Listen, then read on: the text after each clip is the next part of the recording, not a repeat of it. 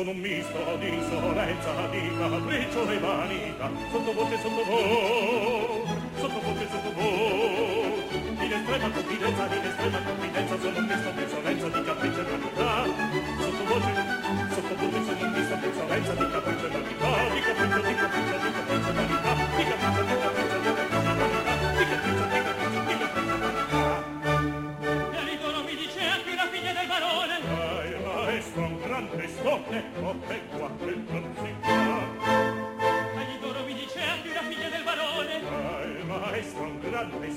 dentro che quanto zitto zitto sono un piano piano piano piano. E insolenza di capriccio ma di mi dicea. Vanità.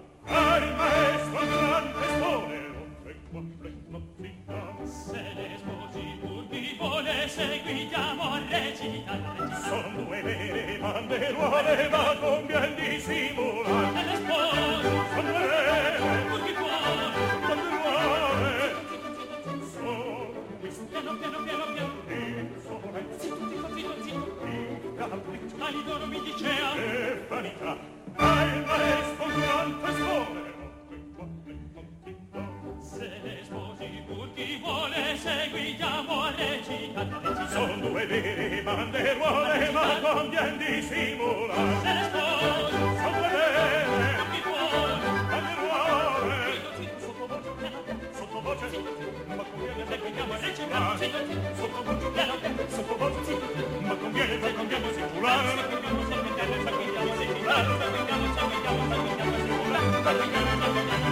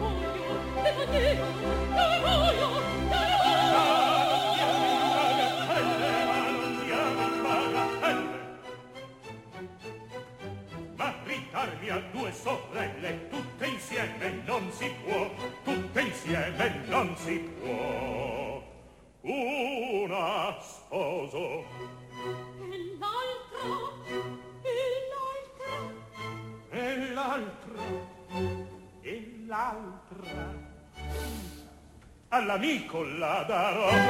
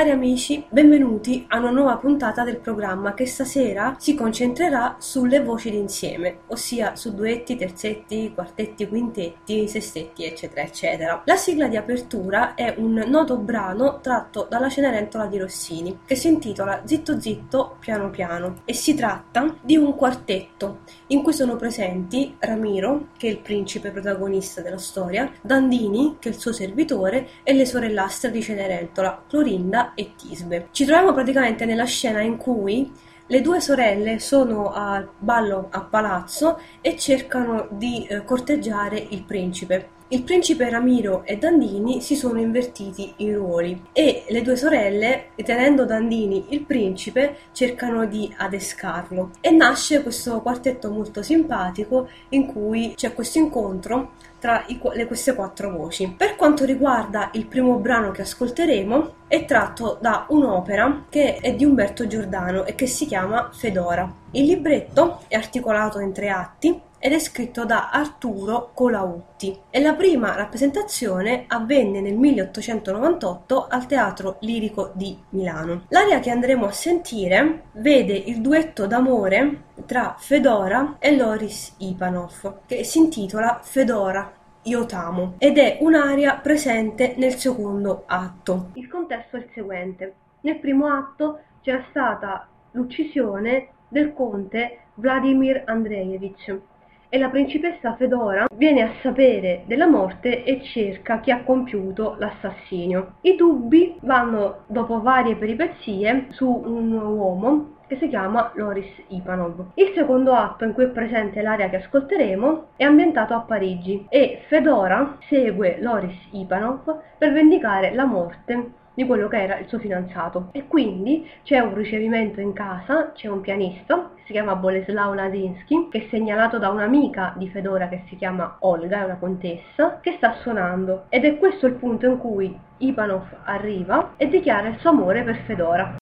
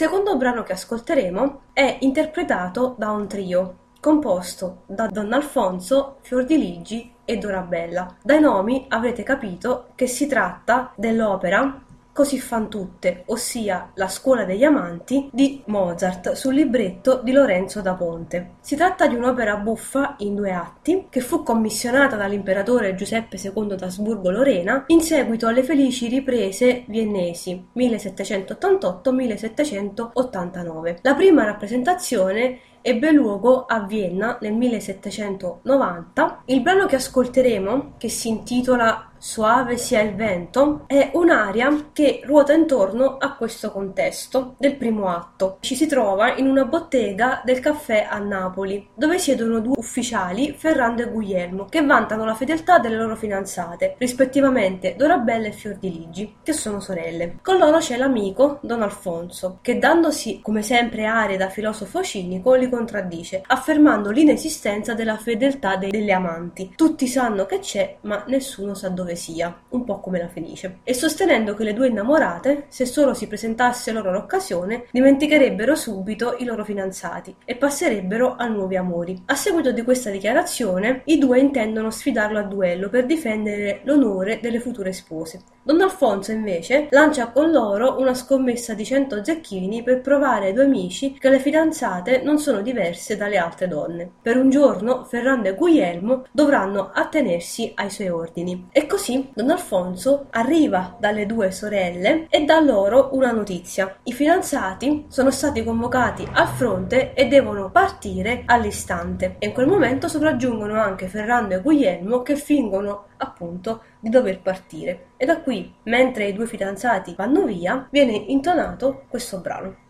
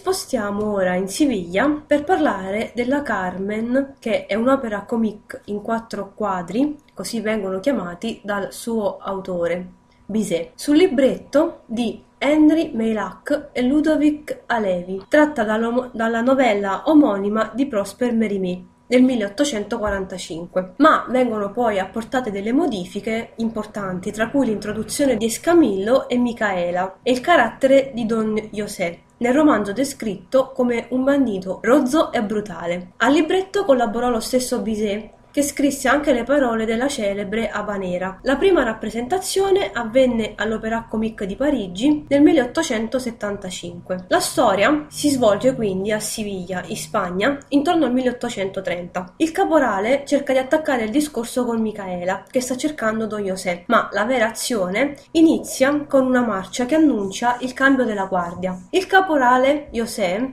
dice al tenente Zunica che per quanto graziose siano le sigaraie della fabbrica, egli non ha occhi che per Micaela, sua sorella adottiva. Suona una campana la folla di uomini anticipa l'arrivo delle operaie che escono ed esce anche la zingara Carmen, bella sigaraia sospettata di contrabbando, che diventa centro dell'attenzione generale e canta una torbida abanera. L'amore è un uccello ribelle. Don José quindi inizia a notarla e ad essere interessato. Carmen gli lancia un fiore e corre in fabbrica, lasciandolo raccoglierlo proprio mentre torna Micaela. Addirittura Don José farà fuggire Carmen. Urla dalla fabbrica. Qualcuno è stato accoltellato. Alcuni dicono che è stata Carmen. Zuniga cerca di capire cosa sia successo e manda Don José all'interno, che ne esce portando con sé Carmen. Zuniga ne dispone l'arresto, ma Don José fa andare via Carmen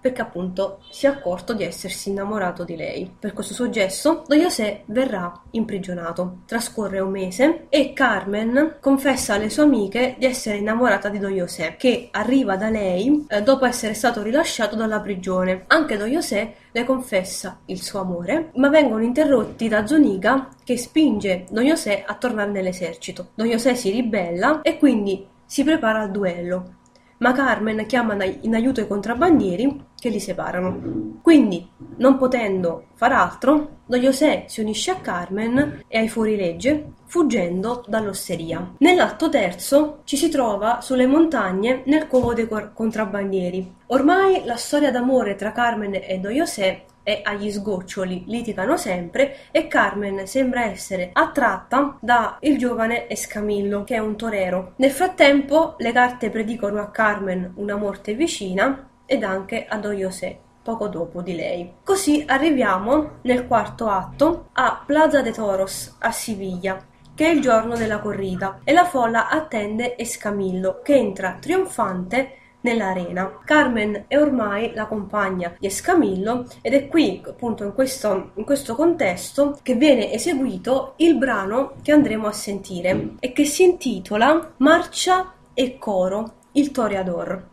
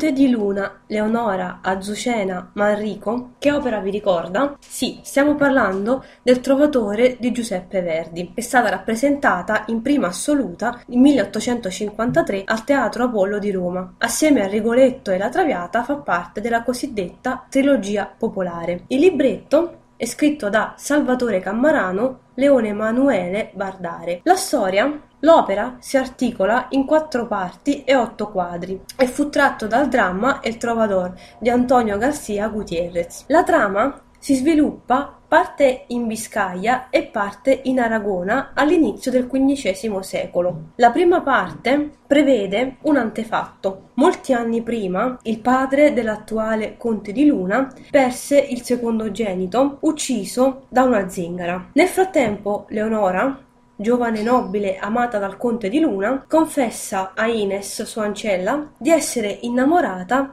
di Manrico, che è un trovatore. Il conte, intento a vegliare sul castello, ode la voce di Manrico che intona un canto, Leonora esce e confusa dall'oscurità scambia il conte di Luna per Manrico e l'abbraccia. Ciò scatena l'ira del conte che sfida a duello il rivale. Così si apre eh, la seconda parte, si trova ai piedi di un monte e c'è un accampamento di zingari. Ed è qui che appunto si ambienta il brano che andremo ad ascoltare e che possiamo intitolare Coro degli zingari.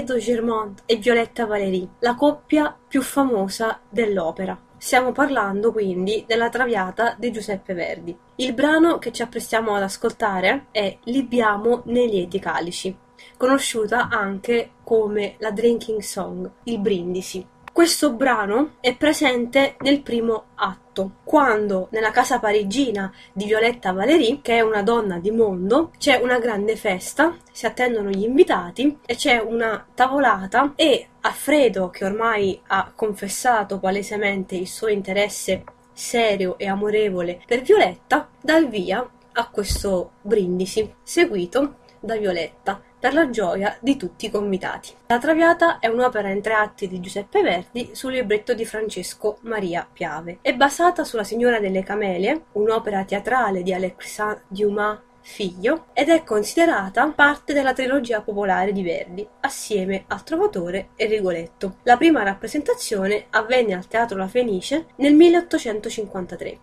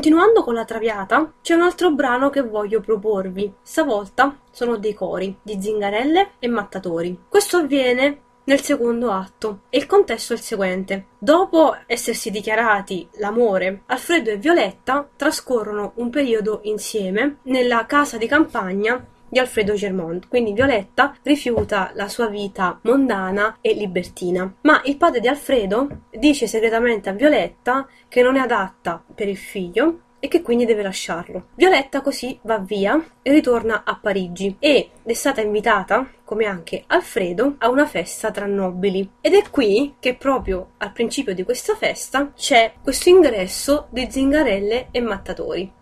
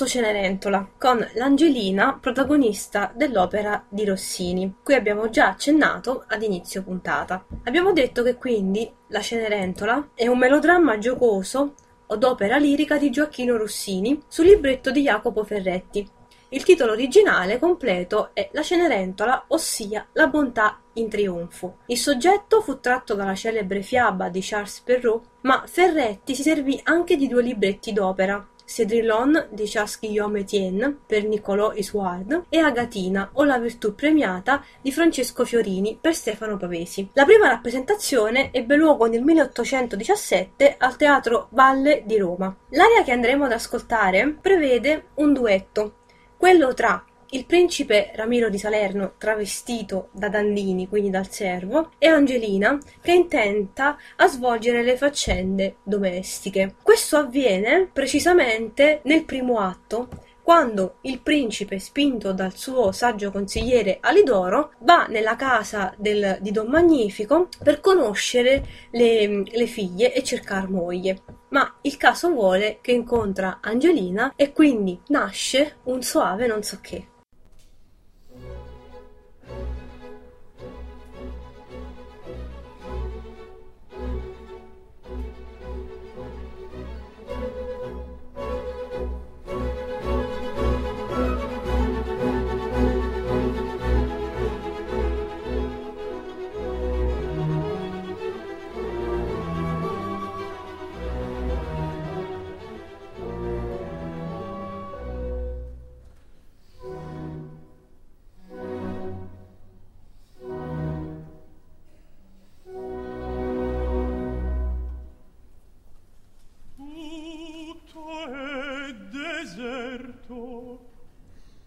Amici.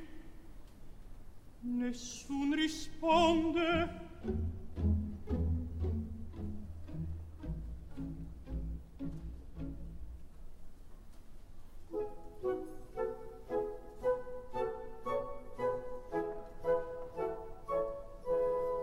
In questa simulata sembianza le belle osserverò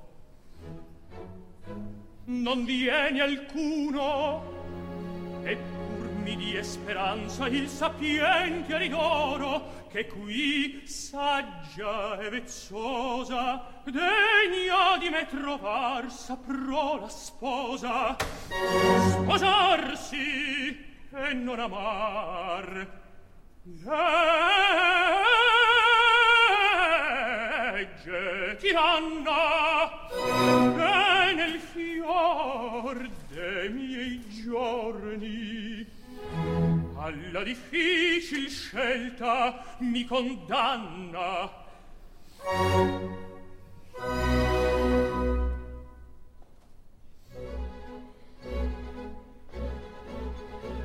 Cerchiamo. Vediamo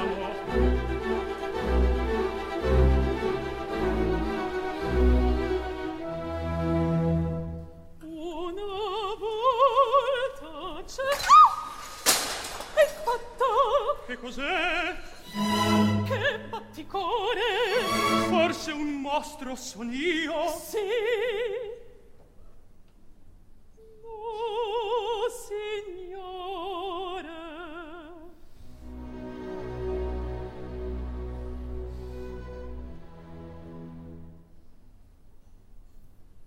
Un solo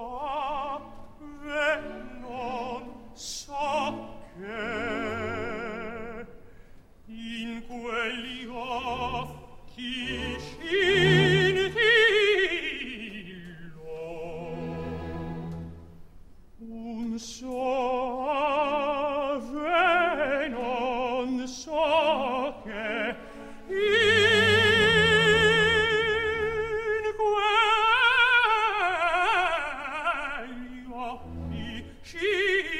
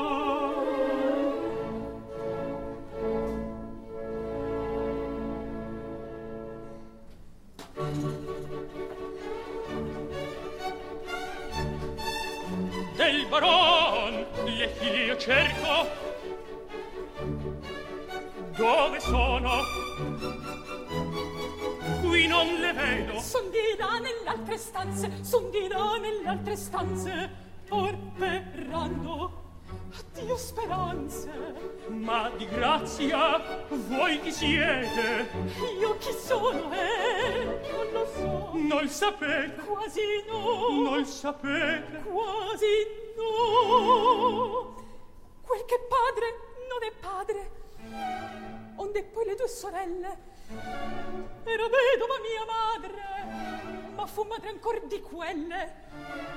Questo padre per orgoglio.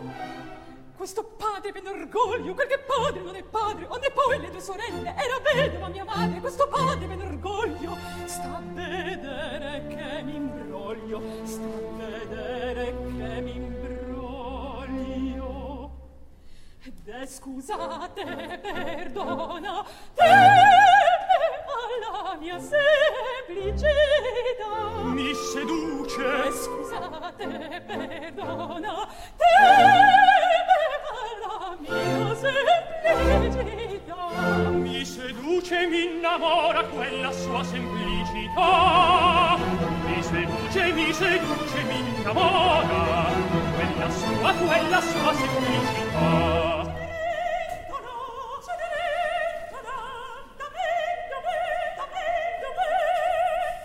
Questa voce che cos'è? Questa voce che cos'è?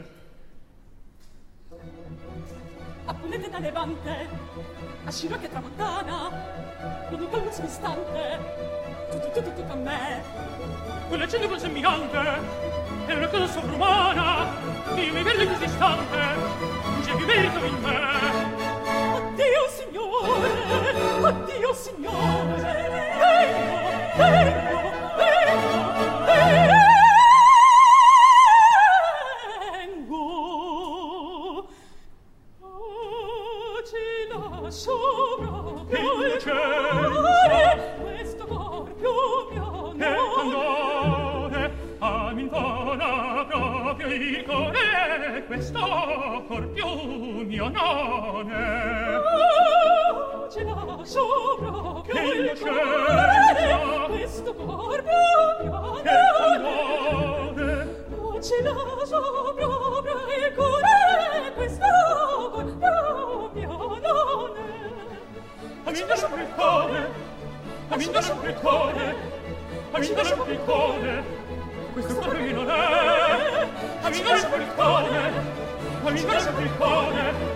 Amina Spricone, questo corrino è, è questo cuor mio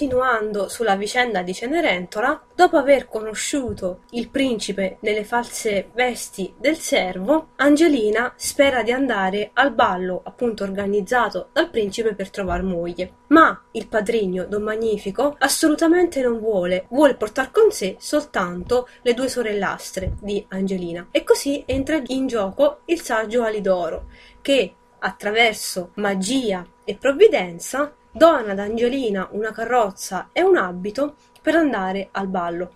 Al ballo Angelina, travestita e quasi irriconoscibile, incontra il principe e lascia al principe come pegno d'amore uno smaniglio conservando per sé l'altro. Ci sarà in seguito al ritorno dal ballo lo sgomento da parte di Don Magnifico e delle figlie per questa somiglianza eccessiva della dama misteriosa con Angelina. C'è una tempesta, la carrozza del principe Ramiro, ormai nelle sue vere vesti, insomma, tutto è tornato normale, Dandini sarà Dandini e Don Ramiro sarà appunto il principe, si fermano proprio in casa di Don Magnifico. E qui il principe vedrà Cenerentola con al braccio lo smaniglio di cui lui possiede l'altro. Si riconoscono e a questo punto tutti i presenti non ci capiscono più molto di tutto quello che sta succedendo, non riescono a darsi una spiegazione. Ed è qui che vi propongo il brano questo è un nodo avviluppato, che è un sestetto, formato da Dandini, Don Ramiro, Don Magnifico, Angelina, Clorinda e Tisbe, le due sorellastre di Cenerentola. Scusate amici, la vettura del principe ribaltò. Ma chi vedo? Ah, siete voi. Ma il principe dov'è? Lo conoscete? Lo scudiero?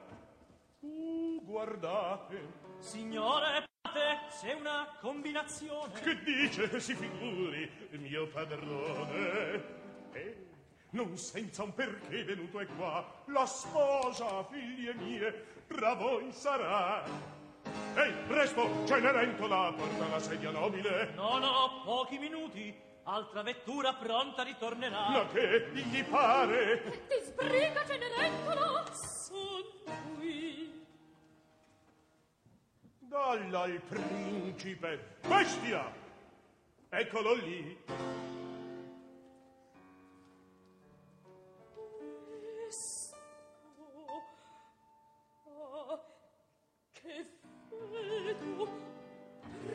Principe. T'arresta che lo smaniglio è lei che gioia è questa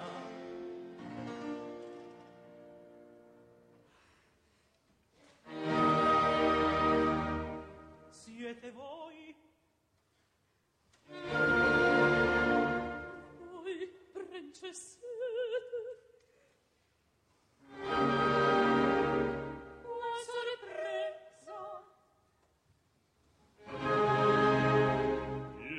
caso è bello. Ma tacete. Addio cervello. Se silenzio. Silenzio.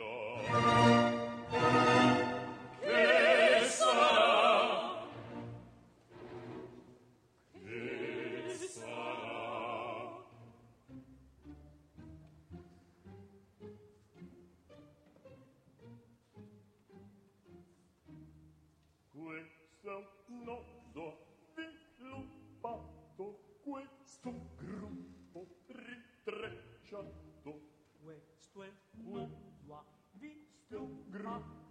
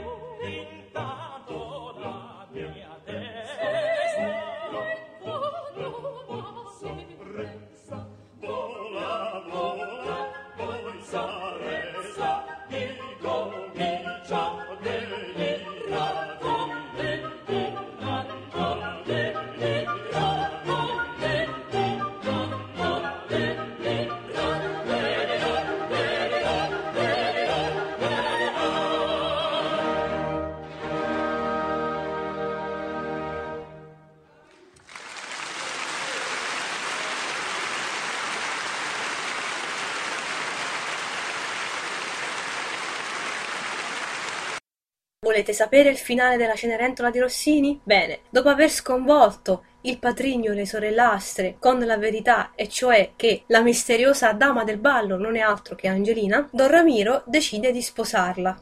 Alidoro è contentissimo e quindi iniziano i preparativi per le nozze. Ed ecco che Angelina entra vestita da sposa, quindi quasi principessa, si appresta al trono, lasciando il suo focolare, la sua cenere, quel mondo semplice, per aprirsi a un'altra realtà, a una realtà che la vede su un trono con un serto e accanto a un principe.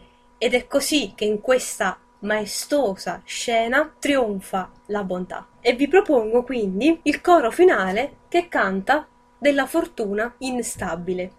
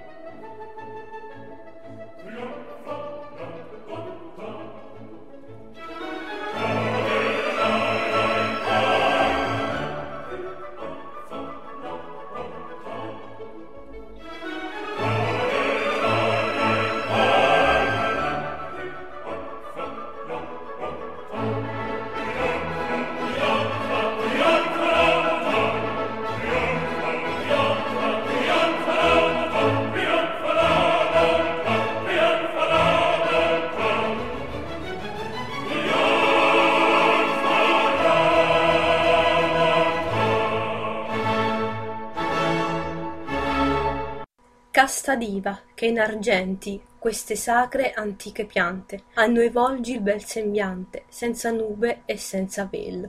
Questa è l'aria che Norma canta nel primo atto, nell'omonima opera di Vincenzo Bellini in due atti sul libretto di Felice Romani. Il brano che vi propongo è presente nel secondo atto. Il contesto è il seguente. Pollione è stato compagno di Norma e ha dato a Norma due figli, ma Pollione lascia Norma e si invaghisce di un'altra sacerdotessa che si chiama Adalgisa. Norma viene a sapere della relazione tra Pollione e Adalgisa e quindi, sdegnata, respinge Pollione e per vendicarsi vuole uccidere i figli, ma cede poi al sentimento materno e inizia a pensare di suicidarsi. Ed è qui il brano che vi propongo, il duetto tra Adalgisa e Norma, dove Norma prega Adalgisa di adottare i bambini e di portarli a Roma dopo essersi sposata con Pollione,